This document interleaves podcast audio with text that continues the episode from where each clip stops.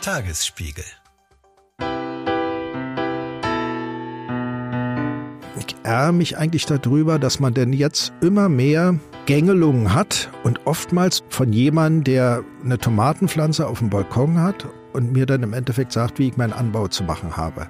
Ja, Stadt, Land, Frust, das ist heute unser Thema. Und denjenigen, den ihr gerade gehört habt, das war Axel Gericke, Vorsitzender der Berliner Bauern bzw. des Landesverbands Landwirtschaft und Pferdehaltung Berlin e.V. Mit ihm wollen wir heute so ein bisschen darüber sprechen, was eigentlich die Berliner Bauern zu den Protesten sagen. Wie sieht ihr Alltag aus? Wie kommt es zu dieser großen Unzufriedenheit? Und wie geht man eigentlich mit der möglichen Unterwanderung der Proteste von rechts um? Wir freuen uns sehr, dass er uns dafür heute in unserem Podcast-Studio besucht. Mein Name ist Ann-Kathrin Hipp vom Tagesspiegel Checkpoint. Und ich bin Lorenz Marold, Chefredakteur beim Tagesspiegel. Hallo. Ihre Wartezeit beträgt voraussichtlich 17 Minuten. Checkpoint. Der Podcast für Berlin-Kenner. Und alle, die es werden wollen. Ja, Herr Gericke, schön, dass Sie da sind. Sie sind aus Lübars hierher gekommen. Lübars, ist das eigentlich noch Berlin? Hm. Für uns ist es ganz zentral gelegen. Wir sagen immer, wir leben in dem Dorf, wo drum Berlin drumherum gebaut wurde. Man hat auf jeden Fall den Blick auf Weiden und Wiesen, aber auch auf den Alexanderplatz und den Fernsehturm. Ich empfinde das so. Ich habe einen der schönsten Arbeitsplätze. Wenn ich also von meinem Feld bei der Arbeit äh, den Alex im Hintergrund hinter den Häusensatzeilen aus dem Märkischen Viertel sehe, dann ist es schon ein sehr angenehmer Ausblick. Nun ist es ja so, dass äh, wir heute so ein bisschen über die Bauernproteste sprechen wollen. Diese Proteste laufen jetzt mittlerweile schon eine ganze Weile. Seit äh, Mitte Dezember sind in Deutschland die Bauern auf Straßen unterwegs. Jetzt hatten wir Anfang der Woche den großen Abschluss der Demo-Woche am Brandenburger Tor mit 8500 Menschen. Diese Woche gibt es eine Mahnwache. Am Samstag wird es die große Wir haben es satt Demo geben. Wie blicken Sie gerade gefühlt auf das Ganze? Was ist so Ihre Emotionslage im Moment? Ich glaube, ich bin so ein bisschen enttäuscht. Die Versprechungen und die Anregungen, die wir jetzt bei der letzten Demonstration am Brandenburger Tor gehört haben von dem Herrn Lindner, die waren einfach nicht ausreichend für uns. Und äh, ich war während der Demonstration doch sehr überrascht über diesen großen Zuspruch, den wir hatten. Also erstmal diese große Menge an Traktoren, an Landwirten, die sich also dann aufgemacht haben auf dem Weg hier nach Berlin. Dann noch die anderen Branchen, die zusätzlich noch gekommen sind. Und ich bin eigentlich so ein bisschen vom Gefühl her davon ausgegangen, wenn so eine geballte Macht da im Grunde anrollt und damit signalisiert, dass also da wirklich etwas im Argen ist, dass denn eigentlich auch aus den Reihen der Politik in irgendeiner Form eine Reaktion erfolgen müsste.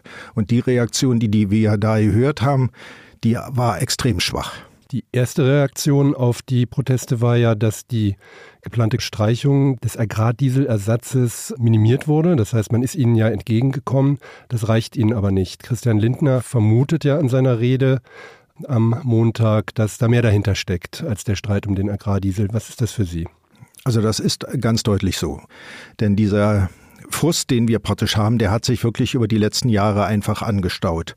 Denn wir haben in den zurückliegenden Jahren erlebt, dass wir von zumindest mein Gefühl, dass wir von einem Berufsstand, der ein gewisses Ansehen in der Bevölkerung erlebt hatte, degradiert wurden zu, ich sage mal, Subventionsempfängern und außerdem auch noch Umweltverpestern. Wir standen auf einmal da, als wenn wir mit Absicht nur in unsere eigene Tasche wirtschaften, nur an unseren eigenen Gewinn denken und dabei uns die Umwelt vollkommen egal ist. Und das ist einfach vollkommen falsch.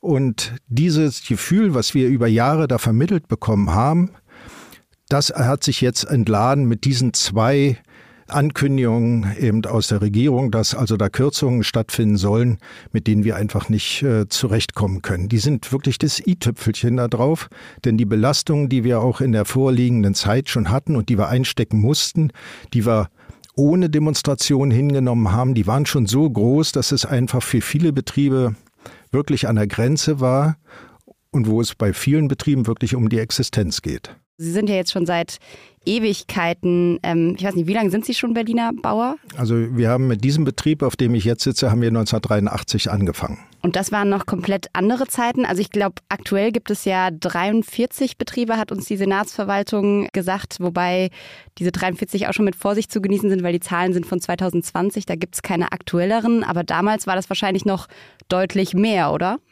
Ja, trotzdem in Berlin waren es noch nie allzu viele Betriebe, einfach durch die Fläche bedingt, dass Berlin eben damals eben doch noch eingegrenzt äh, war und dadurch konnten eben nur einige Betriebe überleben. Wir waren so und so relativ kleine Betriebe und wir zum Beispiel, wie wir da 1983 angefangen haben, haben wir mit dem Gemüsebau angefangen, erst noch und haben den Berliner Markt mit Küchenkräutern und äh, anderen Produkten äh, versorgt. Aber es, es war eindeutig so, auch in unserem Umfeld, in dem Dorf, wo ich da eben ja auch wohne. In dem Dorf in Berlin, in, nur ums. In Dorf, ja, in, in Lübars eben. Das ähm, war doch landwirtschaftlich geprägt. Wir sind ja noch äh, sieben andere Höfe da zu der Zeit gewesen.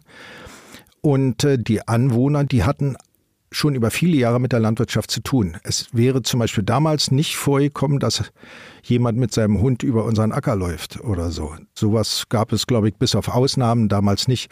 Das ist so eine Änderung, dass heute praktisch jeder meint, unsere Fläche ist ein großer Garten, es ist Auslaufgebiet für jeden Hundefreund, für jeden, der Drachen steigen lassen will, der am Wochenende Picknick macht und einen Grill aufstellt. Das wird auf unseren Flächen gemacht. Also das war damals einfach nicht der Fall. Ist das mangelnder Respekt oder ist das Unkenntnis? Beides, glaube ich. Ich glaube gerade, dass ähm, man früher die Landwirtschaft anders gesehen hat. Damals war mal noch der, der die Landschaft erhält und der außerdem auch noch Nahrungsmittel produziert. Heute ist man das leider in vielen Augen nicht mehr. Man, wie ich vorhin sagte, Subventionsempfänger und dennoch noch jemand, der auch noch schlecht mit der Umwelt umgeht. Naja, was juckt es mich denn, wenn ich so denke, wenn ich denn mit dem Hund über den Acker laufe? Das ist ganz einfach denn für diese Leute.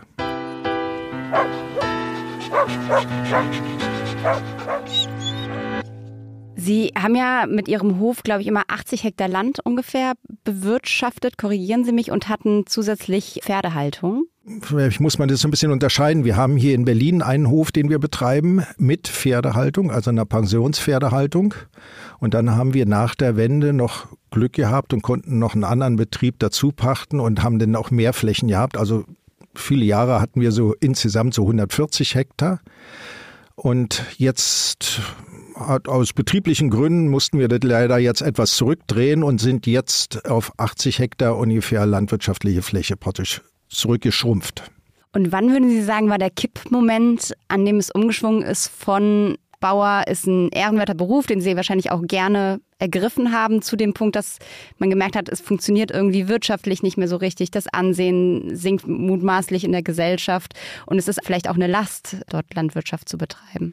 Also als Last würde ich das noch nicht bezeichnen. Also ich bin immer noch wirklich sehr gerne Landwirt. Also das ist mein Traumberuf und er hat auch heute noch seinen Reiz, ganz sicher. Aber für mich jedenfalls fing es in den 90er Jahren an, dass die Einschränkungen, Kontrollen, immer mehr Anforderungen so stark wurden, dass die wirklich für mich einfach belastend gewesen sind. Können Sie das jemandem, der sich damit überhaupt gar nicht auskennt, einmal erklären? Also es sind ja wahrscheinlich dann Einschränkungen gewesen, die einerseits von der EU-Seite kamen, weil es da immer wieder neue Vorschriften gab, von Bundesseite. Was sind da so Sachen, die dann plötzlich dazu kamen, mit denen man sich vorher nicht beschäftigt hat?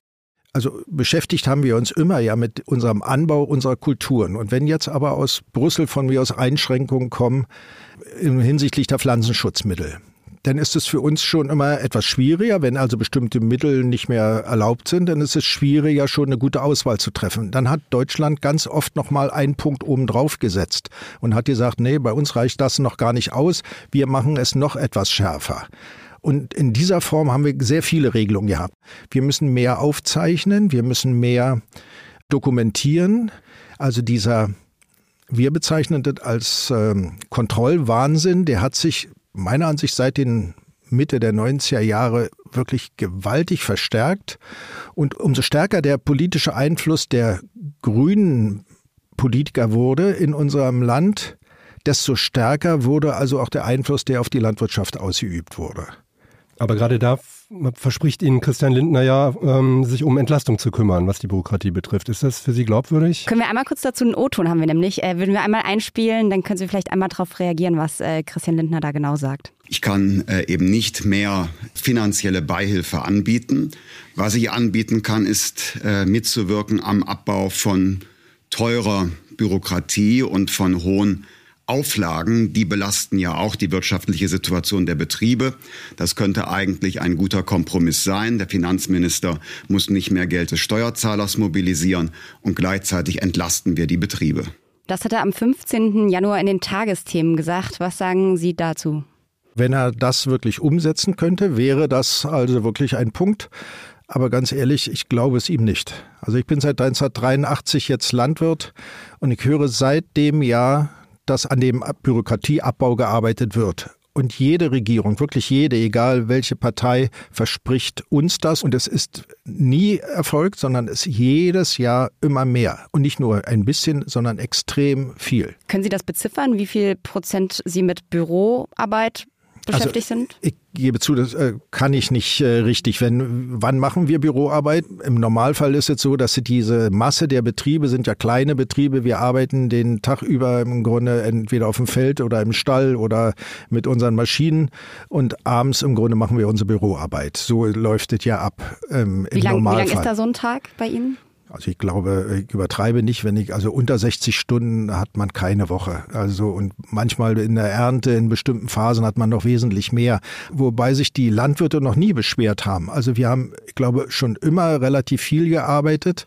Aber solange die Arbeit Spaß macht, sag ich mal, dann ist das auch noch eine, eine andere Sache. Man empfindet das gar nicht so. Wenn man aber mit Sachen belastet wird, wie zum Beispiel, wenn wir jetzt auf die Bürokratie zurückkommen, die empfindet man wahrlich als Belastung. Da kennen wir uns oftmals nicht so gut aus. Es ist unangenehm. Wir müssen Anträge stellen, wir müssen irgendwelche Formulare ausfüllen und hat man irgendwo nicht das richtige Häkchen gemacht, dann bedeutet das oftmals, dass wir bei Subventionen oder Zahlungen, die wir erhalten, Fehler gemacht haben und das wird uns sofort gekürzt und äh, Darum haben fast alle Betriebe, also jetzt gerade diese kleinen wie hier in Berlin, wir haben uns Berater dazu geholt so ein Büro praktisch, die sich also damit besser auskennen als wir, so damit wir eben diese Fehler nicht machen und dann nachher im, im Endeffekt Geld verlieren. Aber die müssen wir natürlich auch bezahlen, ganz klar. Ja, und die eine Frage ist wahrscheinlich der Spaß und die andere Frage, was am Ende auch dabei rauskommt. Ich glaube, der Bauernverband äh, hat herausgegeben, dass selbstständige Landwirte im Schnitt monatlich 3000 Euro brutto verdienen. Ich weiß nicht, ob Sie sagen würden, dass das so plus minus hinkommt, ist aber ja erstmal nicht sonderlich viel. Nein, wahrlich nicht. Aber ich kann nicht genau sagen, wie viel die Landwirte wirklich im Endeffekt verdienen. Aber insgesamt, wenn ich mich umgucke mit meinen Kollegen und ich habe meine gesamte Familie, alle haben in irgendeiner Form mit Landwirtschaft zu tun. Also glaube ich, dass ich einen ganz guten Überblick habe. Also die meisten landwirtschaftlichen Betriebe, die kommen wohl zurecht, aber nur über einen gewaltigen persönlichen oder familiären Einsatz. Sie kommen zurecht, das ist richtig, denn wenn sie das nicht machen würden, dann wären sie schon verschwunden, dann wären sie pleite. Einen schönen Beruf zu haben, der aber abhängig ist von einer Regierung, die uns Subventionen gibt, und die gibt uns Subventionen, um billige Lebensmittel der Bevölkerung zur Verfügung zu stellen. Mit diesem Verhalten haben wir uns, ich weiß nicht, ich glaube vielleicht mal in den 70er Jahren oder so, ich weiß nicht genau, wann das anfing, in eine Klemme begeben, aus der wir auch, ich wüsste auch nicht wie, wieder rauskommen, aber die uns gewaltig einengt. Solange das Land im Grunde genug Gelder hat, dann kann sie uns auch mit Subventionen versorgen und kann die Betriebe so steuern, dass sie noch am Leben bleiben.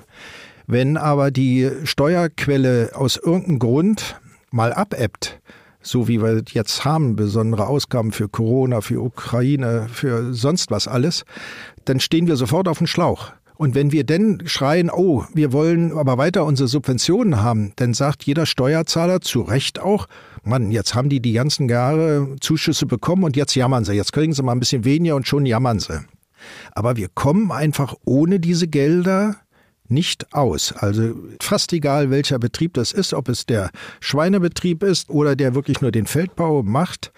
Ohne Subvention würden das wirklich nur auf bestimmten Gunststandorten vielleicht einige Betriebe schaffen. Bei anderen geht es nicht, weil eben die Lebensmittel im Endeffekt nachher für den Verbraucher so tief sind.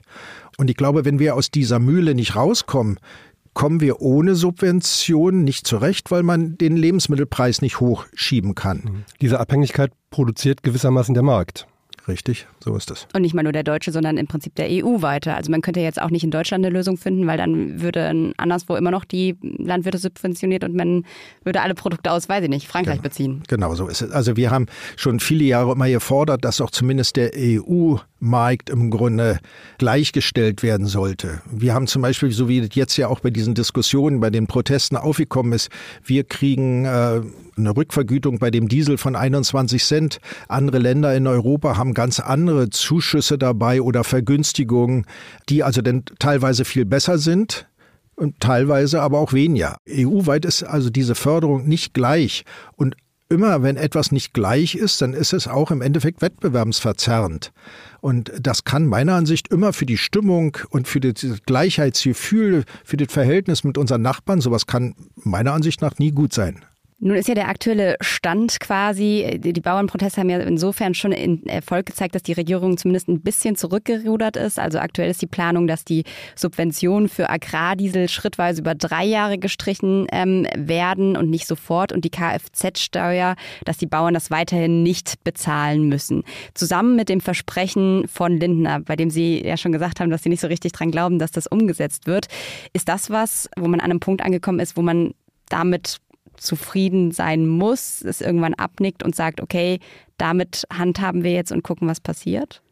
Also ich glaube, im Moment äh, schwimmen wir Bauern ja auf so einer Welle, wo wir uns im Grunde relativ stark fühlen und jetzt will man auch nicht so schnell aufhören damit. Das, muss, äh, das ist, glaube ich, mehr eine Gefühlssache.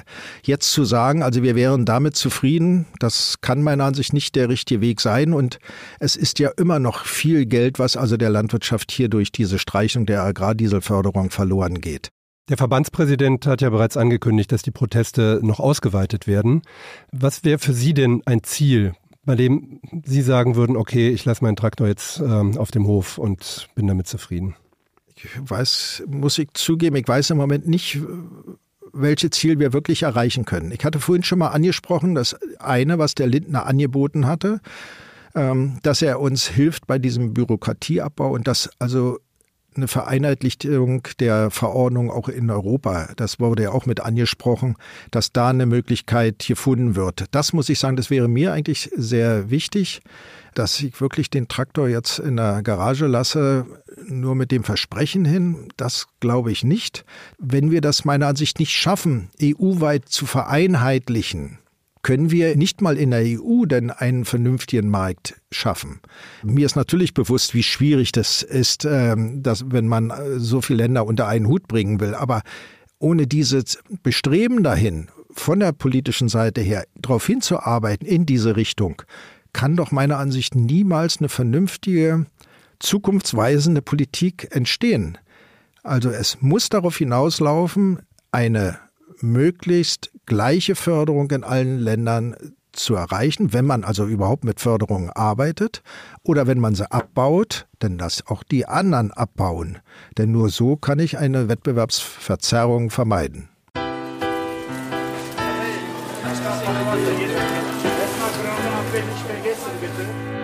Haben Sie schon mal sich den Gedanken erlaubt, dass Landwirte in Deutschland vielleicht auch einfach, also dass der Beruf ausstirbt bei uns?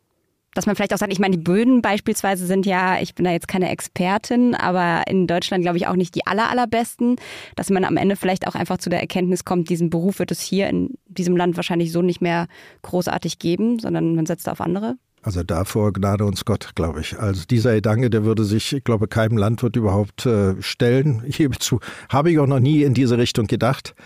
Ich glaube eher, wir sind ein Gunststandort, wo wir sitzen. Wir, es gibt zwar bessere Böden noch, zum Beispiel in der Ukraine, sowas gibt es, aber insgesamt haben wir hier durch unser Klima insgesamt eine ziemlich äh, gute Struktur für den Anbau von landwirtschaftlichen Produkten. Also ach, diese ketzerische Frage, die gefällt mir gar nicht, weil ich mir vorstelle, sich in die Hand anderer zu begeben mit Nahrungsmitteln, also das, äh, da würde sich bei mir alles sträuben. Also es muss doch für das Land das Wichtigste überhaupt sein, wenn auch nicht vielleicht zu 100 Prozent, aber doch zu möglichst zu einem großen Prozentsatz sich aus dem einheimischen Anbau zu versorgen. Also das müsste meiner Ansicht doch für jedes Land, aber eben auch natürlich für, besonders für mein eigenes, das Ziel sein, äh, es so zu machen. Und wir sehen doch überall, wenn wir uns in Abhängigkeit Abhängigkeit begeben, auch bei anderen Produkten, wo das hinführen kann, wenn, wie wir jetzt zu Corona-Zeiten auf einmal keine Medikamente mehr hier in Deutschland produzieren und die woanders herkommen und auf einmal ist dann der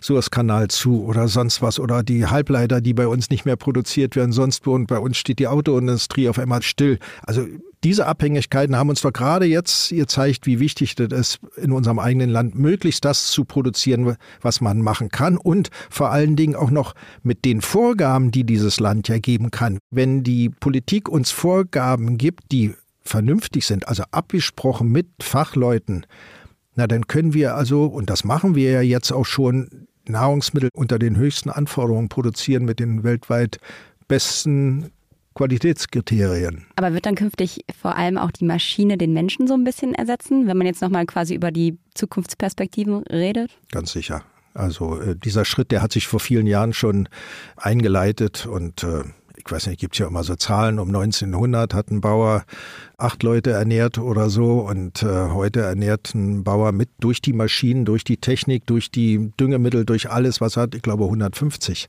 Doch, also die Maschinen ganz sicher, die werden immer mehr zum Einsatz kommen. Und gerade da sind wir ja jetzt wieder, wenn Sie gerade Maschinen ansprechen. Wir nutzen zurzeit also unseren Traktor, das ist ja immer dieses Sinnbild von dem Arbeitsgerät, was bei uns läuft der in den meisten Fällen mit Diesel betrieben wird, die jetzt um diese Zuschüsse. Ja, wir nutzen diesen Traktor, um also unsere Flächen zu bestellen, unsere Tiere zu versorgen mit Futter, sodass wir nachher wieder Nahrungsmittel haben. Aber die nutzen wir doch nicht aus Jux und Dollerei, sondern wir brauchen diese Fahrzeuge, um denn diese Produkte herstellen zu können. Und zurzeit jedenfalls gibt es keine Alternative dazu. Es gibt ein paar Versuche, es gibt auch Möglichkeiten, die auch jetzt vom Bund äh, mit unterstützt werden, ähm, um Kraftstoffe auszuprobieren in der Landwirtschaft. Und bisher laufen einige Versuche, aber die sind bisher noch nicht so weit, dass man sie im Endeffekt für die große Masse umsetzen kann. Und solange das nicht der Fall ist, müssen wir eben weiter auf diesen Diesel zurückgreifen. Früher kamen Landwirtschaftsminister traditionell vom Land, meistens von der CSU, aber auch damals gab es schon Proteste. Gibt es denn überhaupt eine Vorstellung von einem Landwirtschaftsminister, der für die Bauern da ist? Also gibt es diese Figur überhaupt? Also ich glaube schon, dass es diese Figur gibt. Aber wir wissen natürlich, dass der Landwirtschaftsminister eben eingebunden ist in seiner Regierung denn und dann im Grunde Kompromisse äh, schließen muss. Und ich glaube, es liegt in der Natur der Sache, dass diese Kompromisse schließen immer in der eigenen Gruppe, also bei uns Landwirten, dann oftmals nicht allzu gut ankommt. Ich glaube, das ist egal von welcher Partei der Minister kommt. Und ob er aus dem Stand der Landwirte kommt oder nicht, ist im Endeffekt dann auch wurscht. Aber ich glaube einfach, wir haben mehr Verständnis bei einem, der aus unserer Gruppe kommt oder der vom Fach ist, der einfach die Situation besser einschätzen kann. Sie haben vorhin gesagt, dass die Grünen den Landwirten eigentlich das Leben so ein bisschen erschweren. Was wäre denn die Partei der Landwirte? Gibt es so eine in Deutschland noch? Da, da bringen Sie mich jetzt in äh, Schwierigkeiten. Ganz eindeutig, wir haben also auch unter den Regierungen der CDU und CSU große Schwierigkeiten in der Landwirtschaft gehabt. Wir haben vielleicht einige Erleichterungen gehabt auch, aber insgesamt war es auch da schon für uns schwer. Und diese Höfesterben, was wir seit vielen Jahren eben haben, das haben wir unter deren Regierung genauso schon gehabt oder ähnlich. Was sich jetzt verschärft hat in den letzten Jahren, seit also grüne Parteien mehr zum Zuge gekommen sind, so empfinde ich es, dass wir nicht mehr die gleiche Sprache sprechen. Die Politik hat sich mehr von mir aus dem Umweltschutz und anderen grünen Gedanken, wenn ich das so bezeichne, gewidmet und meiner Ansicht eben vergessen, dass unsere erste Pflicht als Landwirt doch die Nahrungsmittelproduktion ist. Ich meine eigentlich, ich gehe als Landwirt schon ganz grundsätzlich möglichst pfleglich mit meinem Umfeld, mit meinem Boden um und ich ärgere mich eigentlich darüber, dass man denn jetzt immer mehr Gängelungen hat und oftmals, so empfinde ich das jedenfalls, von jemandem, der eine Tomatenpflanze auf dem Balkon hat und mir dann im Endeffekt sagt, wie ich meinen Anbau zu machen habe. Ein Beispiel, um das zu verdeutlichen. Ich selbst bewirtschafte eine Fläche in Berlin in Pankow und ein Stück davon, das ist äh, 8,5 Hektar groß. Jetzt ist der Bezirk vor zwei Jahren an mich rangetreten und hat gesagt, wegen Ausgleichsmaßnahmen für einen Autobahnbau müssten wir unseren Flächen dort einige Gehölzstreifen errichten. Gut, habe ich gesagt, äh, können Sie gerne machen, ist ja Ihr Land, ich habe das ja von Ihnen gepachtet. Machen Sie das doch dann möglichst am Graben lang, am Weg lang, da wo das auch sinnvoll ist. Ja, natürlich, also wir wollen ja nicht Ihre Landwirtschaft da in irgendeiner Form einschränken. Wunderbar, die Sache war für mich erledigt. 23 habe ich dann eine Benachrichtigung bekommen, wo die Streifen gepflanzt werden und mit einem kleinen Plan dazu. Dieser Plan zeigte mir dann aber auf einmal, dass ein Stück von mir, dieses 8,5 Hektar große Stück, genau in der Mitte einmal durchschnitten wird. Genau in der Mitte. Sodass ich also im Grunde mit dem Trecker bis dahin fahre, umdrehen muss, wieder zurück und dann auf der anderen Seite das gleiche nochmal. Dann habe ich hingeschrieben und angerufen, habe gesagt, ich weiß ja, dass Sie da was machen wollen, aber dieser eine Streifen, der ist ja verkehrt. Kann ja nicht sein. Nein, wir wollen nicht äh, irgendwo Ihnen ein Stück zerschneiden. Äh, nein, nein, das kommt nicht. Gut, für mich war die Sache erledigt. Dann kam die Benachrichtigung, so jetzt im Herbst wird gepflanzt. Ich sage, stellen Sie mir den Plan bitte nochmal. Ja, ups, das war genau mittendurch. Ich sage, entschuldigen Sie, das kann doch nicht sein. Unsere Absprache war ganz anders. Sie haben mir das gesagt. Na, ich soll mich mal nicht so haben. Da war mal ein Weg. Und wir haben gesagt, wir machen das nur am Weg lang. Ja, ich bin aber seit 1992 oder so auf dieser Fläche seit ich da bin, war da kein Weg. Das war vielleicht früher einmal einer, das mag sein. Ich sage ganz ehrlich, wenn Sie jetzt schon, das hatte mir die Frau gesagt, acht Jahre planen da dran, acht Jahre an diesen drei kleinen Jölzstreifen, denn waren Sie scheinbar nicht da draußen gewesen? Nee, wir haben das vom Plan gemacht. Wir können ja nicht überall rausfahren und uns alles angucken. Also ich habe alles Mögliche noch probiert, weil es war ja noch nicht gepflanzt. Und dann hatte ich irgendwann mal, das gibt es dafür extra jetzt in Berlin, eine Projektmanagerin für die Planung von Ausgleichsmaßnahmen. Mit der Frau, die war sehr nett, sehr freundlich und alles. Sie sagte, Herr Gericke, ich kann das jetzt verstehen, was Sie da sagen. Wir haben jetzt acht Jahre daran gearbeitet, jetzt ist es nicht mehr zu ändern. Wumms, also jetzt ist es so, dieser Hölzstreifen ist jetzt da entstanden. Leider ist mir zu spät eingefallen, diese eine Frau, mit der ich nun die ganze Zeit immer wieder zu tun hatte, zu fragen, ob sie, ein, also ich habe dann nachher, ob sie ein Auto hat und da sagte sie ja. Und ich sage, wissen Sie, was das bedeuten würde? Ich würde genau vor ihrer Garageneinfahrt einen Baum pflanzen. Aber der steht so, dass sie, sie kommen noch rein in die Garage. Sie müssen zwar sechs, sieben Mal vor und rückwärts fahren, um denn reinzukommen, aber sie kommen noch rein. Verstehen Sie? Und genau das haben Sie jetzt mit mir gemacht. Ja, das stimmt. Ich komme ja, natürlich komme ich auf die andere Seite von dem Acker auch noch. Aber Sie haben mir jeden Stein in den Weg gelegt, den man sich nur legen kann. Aber das ist wahrscheinlich dann auch auf der einen Seite haben Sie ja vorhin diesen Bürokratiewahnsinn, den Sie erledigen müssen. Und auf der anderen Seite hat man dann noch mit, äh, wie wir alle und Sie dann offensichtlich auch, mit der Berliner Verwaltung und den starren Strukturen dann zu kämpfen. Ja. Also für jeden normal Denkenden sage ich, ist es doch ein Unding an so einer Kleinigkeit, wenn man daran arbeitet, doch einmal kurz vor Ort zu sein. Oder, oder der Pächter, ich sage, ich bin jetzt seit 30 Jahren da. Also den Pächter doch so früh zu informieren, dass man mal sagt, kommen Sie, wir fahren mal, mal kurz raus, gucken wir mal, wie wir das machen können. Also wäre das nicht das Normale? Also ich, äh Aber normal wäre ja nicht Berlin. Sagen wir es mal so. Gut, also dann muss ich mich damit wohl zufrieden geben. Drücken Sie die 1. Drücken Sie die 2. Eine Partei, die sich ja jetzt so ein bisschen als äh, Freund und Helfer der Landwirte inszeniert, ist die AfD. Die Co-Vorsitzende Alice Weidel beispielsweise hat da gesagt, wir stehen an der Seite unserer Landwirte. Wie blicken Sie darauf? Mit großer Angst. Für, für, mich ein ganz fürchterlicher Gedanke, dass jetzt gerade diese Partei diesen Frust, der wirklich unter den Landwirten herrscht, dass die das jetzt probieren, für sich auszunutzen. Also ich habe in diese Partei nun noch viel weniger Vertrauen in der Zukunft, wenn da etwas über die Landwirtschaft gesagt wird. Und gerade diese Partei hat ja bis vor ein paar Monaten noch gesagt, sämtliche Subventionen sollen weg. Also das sind Äußerungen, die für mich und für den Großteil meiner Berufskollegen vollkommen abwertend sind. Also aber da müssten Sie doch eigentlich auch mit Schrecken auf die Mitunterwanderung von rechts bei den Bauerprotesten blicken, oder? Also wenn man sich da anguckt, da sind teilweise Galgen, die da aufgehängt werden, an denen die Ampel hängt, äh, Schilder, Ampel abschalten. Für Flüchtlinge ist Geld da, die Geisel unseres Landes, dazu dann Puppen mit den Gesichtern von Scholz, Habeck und Baerbock. Was passiert da? Wir, muss ich zugeben, haben auf dieser Demonstration kaum so etwas gesehen. Ich, ich weiß, also natürlich, es gab sowas. Wir, es sind viele Bilder durch die Presse gegangen. Wenn wir jetzt aber hier am Montag geguckt haben auf dieser Demonstration, war sowas, ich glaube, wenn überhaupt, ganz vereinzelt noch irgendwie da. Und ich glaube einfach, man darf diese Thema meiner Ansicht jetzt nicht hochspielen. Gerade damit würde man dieser Seite im Grunde jetzt zu einer Öffentlichkeitsarbeit verhelfen, die sie nicht verdient hat. Wir können, weil Robert Habeck da ja auch nochmal eine besondere Rolle gespielt hat, weil er von ja, einem Mob letztlich versucht wurde, ihn anzugreifen, als er von der Fähre vom Urlaub zurückkam. Vielleicht können wir einmal kurz hören, was er dazu sagt. Der Bauernverband betont immer wieder, dass er gewaltfrei und friedlich demonstrieren will. Die Erfahrungen der letzten Demonstrationen zeigen allerdings, dass das nicht bei allen ankommt. Wenn an Traktoren Galgen hängen, wenn Traktorkolonnen zu privaten Häusern fahren, dann ist eine Grenze überschritten. Also der Bauernverband selbst hat in allen möglichen Aufrufen, in den Benachrichtigungen, die wir alle bekommen haben, immer darauf gedrungen, dass man sich vernünftig verhält, dass man sich demokratisch verhält, dass keine Übergriffe stattfinden. Dass dieser Verband aber nun nicht für alle Mitglieder die Hand ins Feuer legen kann, ich glaube, das ist bei dieser Masse, die jetzt auf der Straße ist, ich glaube, das ist auch jedem klar.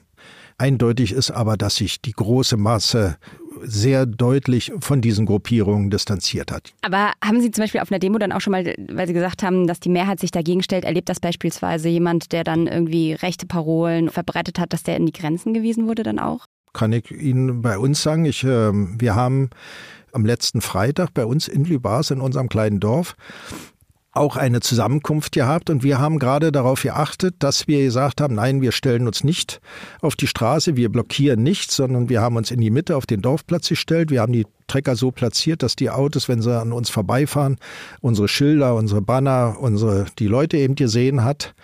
Denn wir wollten nun gerade die Bevölkerung nicht verärgern, sondern freuen uns über den gewaltigen Zuspruch, den wir erlebt haben, der ich fand vollkommen außergewöhnlich ist. Und auf dieser Veranstaltung waren auch einige Leute von der AfD. Und ich kann denen nicht verwehren, dass die eben auch da erscheinen. Aber einer war dabei, der Broschüren der AfD verteilt hat und Aufrufe. Und äh, sobald wir das gesehen haben, bin ich hingegangen zu dem guten Mann und habe ihm gesagt, er kann hier gerne dabei sein, er kann hier gerne zuhören und kann hier von mir aus auch eine Wurst essen da. Aber Aufrufe mit irgendwelchen Flyern oder sowas, die habe ich ihm verboten. Also ich glaube, ähnlich, ich weiß es nicht, ob immer, aber ähnlich ist es bei anderen Veranstaltungen auch gelaufen. Und ganz ehrlich, ich glaube, das ist ausreichend und das ist deutlich genug. Mhm. Sie sagten, Sie wollen die Bevölkerung nicht übermäßig äh, strapazieren mit den Protesten. Dennoch kann man sich des Eindrucks nicht ganz verwehren, dass manche doch, die angereist waren, zumindest ähm, am letzten Montag eine große Freude dran hatten, nachts durch die Straßen zu fahren mit ihren äh, Traktoren und laut zu hupen und eben genau das Gegenteil zu erreichen, also doch tatsächlich die Leute nicht nur aufmerksam zu machen, sondern sie tatsächlich auch zu stören. Zu wecken. Zu wecken. Steckt dahinter vielleicht auch so eine Art Stadt-Land-Konflikt, dass man also gerade in Berlin als Symbolstadt für das ähm, Böse für die Landwirtschaft da besonders hart auftreten mag? Also, dass man da besonders hart auftreten mag, glaube ich eigentlich nicht. Aber ich, stimme Ihnen zu, dass es also schon Differenzen zwischen Stadt und Land gibt. Also, das glaube ich, das ist so. Es ist aber meiner Ansicht eben darin begründet, dass die Fahrer von den Traktoren, die ja in den meisten Fällen ja auf, in ländlichen Regionen arbeiten, so unzufrieden mit der Regierungsarbeit sind. Die Regierung sitzt nun mal hier in Berlin und wenn Sie jetzt hier nach Berlin reinfahren, dass Sie das eben kundtun mit, ja, mit Hupen und mit Sirenen und so, das ist vielleicht, das muss ich zugeben, auch für einige Anwohner denn vielleicht nicht so schön, aber ich glaube, dass, weil es mal eben nur ist, finde ich schon, dass man das mal hinnehmen könnte. Denn das war so ein bisschen Entladen der eigenen Energie, der Riesendemonstration, die das wirklich an dem Tag war. Aber ist es nur die Bundesregierung oder ist es vielleicht mitunter auch so eine, ich weiß nicht, gewisse Arroganz der Großstädter, sage ich jetzt mal? Also auch das äh, kann durchaus sein. Und werde ich mich ja als Großstädter outen, wenn ich also dem jetzt äh, vollkommen beipflichten würde. Aber ich glaube aber schon, dass es wirklich Differenzen zwischen der Stadt und dem Land gibt. Aber da müssten Sie doch jetzt eigentlich das perfekte Bindeglied sein, als jemand, der Berliner ist, selbst aber sagt, dass er auf dem Dorf in Berlin wohnt. Wie kann man denn da vielleicht auch wieder, ich meine, das ist ja eine Debatte, die wir in ganz Deutschland letztlich führen, auch über die Landwirte hinaus, dieses, wie kann man wieder so eine Art Gemeinschaftsgefühl, Verständnis füreinander etc. pp schaffen? Haben Sie da eine Idee? Leider fehlt mir da auch die Idee, aber ich glaube, was schon zwingend notwendig dafür ist, wenn man den anderen im Grunde anerkennt. Wenn der andere für mich nicht mehr nur der Subventionsempfänger ist oder was ich zum Anfang sagte oder derjenige, der die Umwelt verpestet, sondern dass der etwas Gutes, etwas Nützliches macht auf dem Acker da. Wenn ich auch Großstädter bin, da dran vorbeigehe und sehe, jetzt erntet er sein Korn, dass ich weiß, Monat denn nachher mein Brot ergibt, dann glaube ich, könnte ein anderes Verhältnis eigentlich entstehen. Ich befürchte aber, dass das Wissen von dem anderen zum großen Teil verloren gegangen ist und das einfach mit einer gewissen Gedankenlosigkeit des Großstädters, sage ich jetzt so, gar nicht mehr wahrgenommen wird, was der Landwirt da auf seiner Fläche macht. Das Essen ist ja im Supermarkt. So ist es. Das Essen kommt nicht von den Bauern, sondern aus also der Kühltheke. Wird, genau so ja, ist es. Und der Strom aus der Steckdose. Also genau aus dem Grund bin ich in der nächsten Woche in einer Schule, wo mein Enkel ist und will genau probieren zu erklären, warum jetzt die Trecker da alle so schön langgebrummt sind nach Berlin. Damit die Kinder hoffentlich und wir sind ja dann nur noch immer am Stadtrand, also die sind ja noch fast alle ländlich geprägt, aber damit die Kinder eben doch auch sehen, wo unsere Nahrungsmittel herkommen. Ich wollte danach gerade fragen, was das Thema Bildung betrifft. Gibt es denn sowas wie Schülerpraktikanten bei Ihnen zum Beispiel? Also gab es bis vor ein paar Jahren oft, wird aber komischerweise immer weniger.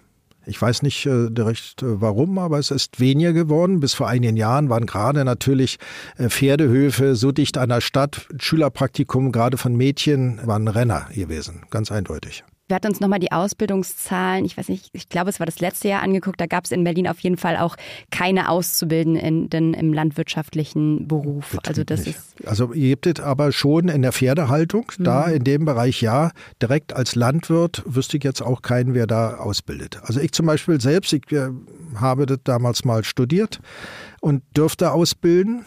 Aber das ist genau der Punkt, den wir vorhin mit dieser Bürokratie angesprochen haben. Ich habe mich nicht durchringen können, wirklich Lehrlinge auszubilden, weil die Anforderungen an den Lehr Ausbildungsbetrieb so dermaßen hochgeschraubt wurden in den Jahren, dass ich gesagt habe, also diese Anforderungen, die sind mir einfach zu viel, dann lasse ich das eben sein. Wie geht's denn mit Ihrem Hof weiter? Ich glaube, Sie stehen ja kurz vor der Rente. Sie haben gesagt, Ihre ganze Familie ist irgendwie involviert in die Landwirtschaft.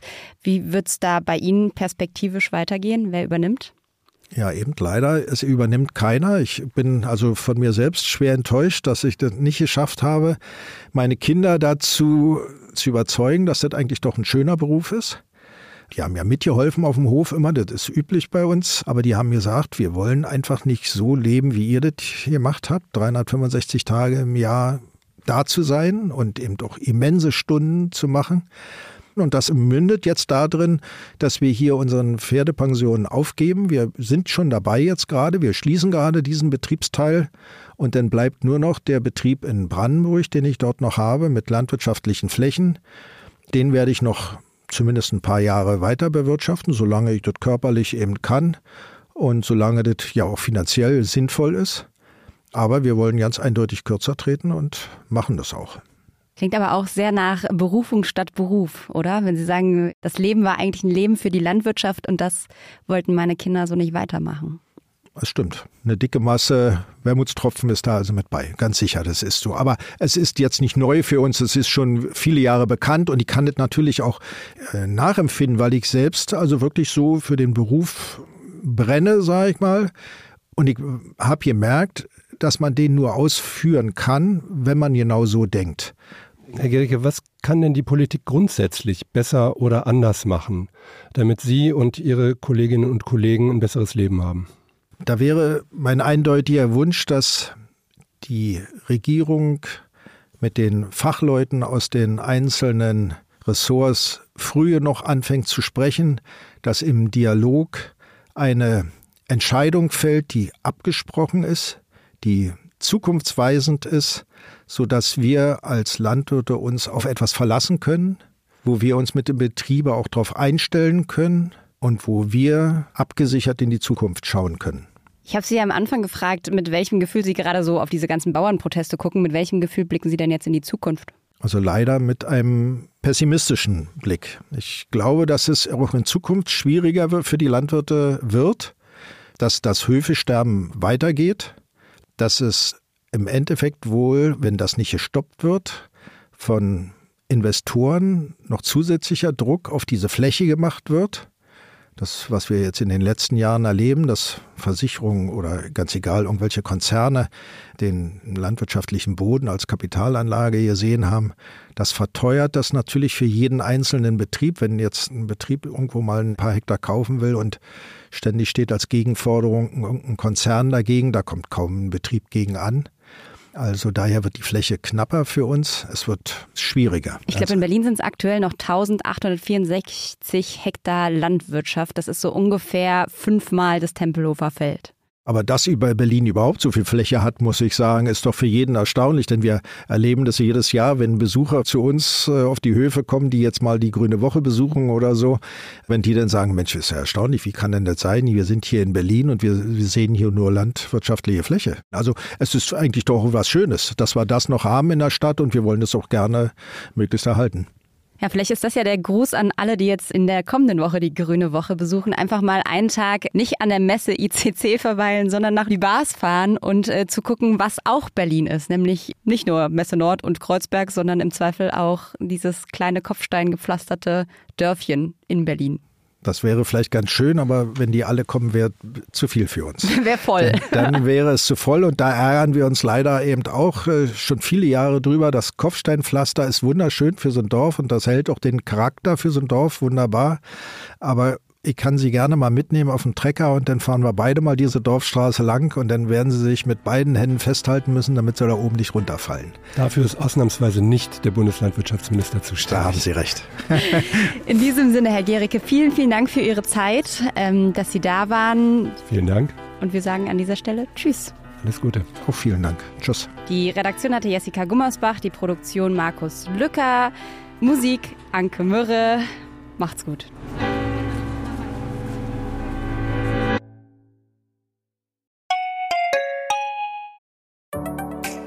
Hallo, ich bin Lorenz Marold, Chefredakteur beim Tagesspiegel. Wenn Ihnen unser Podcast gefällt, testen Sie doch gerne auch mal unser E-Paper oder unser Digital-Abo mit allen Inhalten von tagesspiegel.de. Wir sind rund um die Uhr für Sie da, damit Sie wissen, was wirklich wichtig ist. In Berlin, in Deutschland und international. Sie können unser Angebot jetzt gratis testen unter tagesspiegel.de slash probieren. Der Tagesspiegel aus der Welt, aus der Weltstadt.